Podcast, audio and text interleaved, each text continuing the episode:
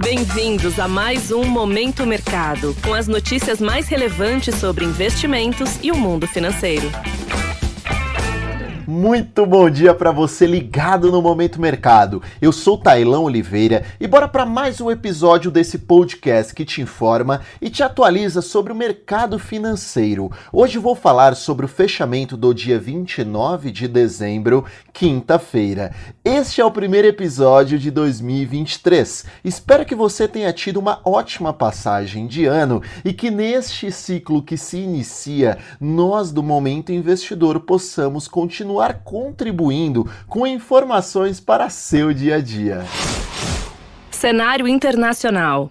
Em relação ao exterior, as praças americanas encerraram todas em alta na quinta-feira, em uma possível recuperação do dia anterior em queda. Vale ressaltar que as preocupações ainda são grandes com uma possível desaceleração econômica. Um grande exemplo disso é o Goldman Sachs, banco norte-americano que, através de seu presidente, informou a seus funcionários que uma onda de demissões se aproxima, dados ventos contrários que se vivem na economia em razão de uma elevada taxa de juros, o que reduz o crescimento econômico.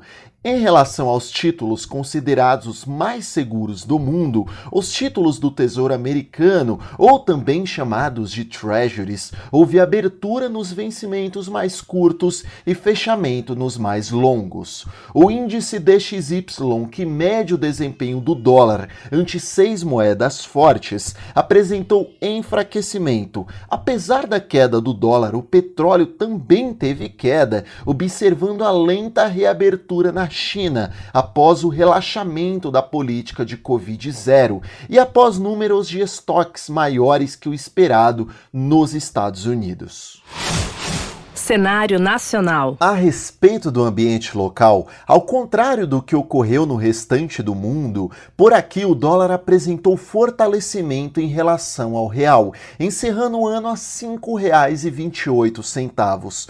Esse movimento é explicado por fatores técnicos, dado que as negociações foram limitadas no último pregão do ano e alguns agentes aguardaram para verificar a indicação do restante do corpo de ministros a governar governar o país.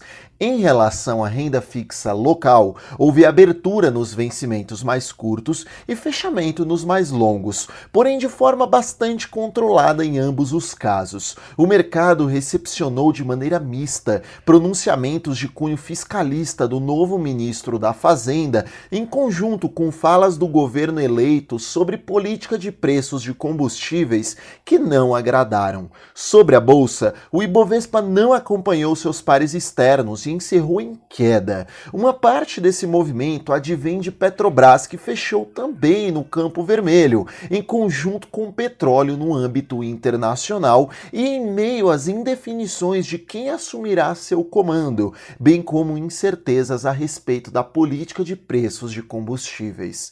Outras empresas de peso, como Vale e grandes bancos, até experimentaram alta no início dos negócios, mas chegando ao fim, viraram para o negativo pontos de atenção. Olha só, em relação ao exterior, será feriado de Ano Novo em diversas economias, a exemplo de Estados Unidos, China e Reino Unido. Portanto, esperem um dia de liquidez reduzida. Ainda no exterior serão divulgados alguns PMIs, recordando que este é o índice de gerentes de compras e acima de 50 pontos representa a expansão da economia. No cenário local, será divulgado o boletim Focus com as principais projeções do mercado mercado. Sobre o fechamento das bolsas asiáticas, europeias e americanas, em suma, os mercados estão fechados por conta dos feriados, como dito anteriormente.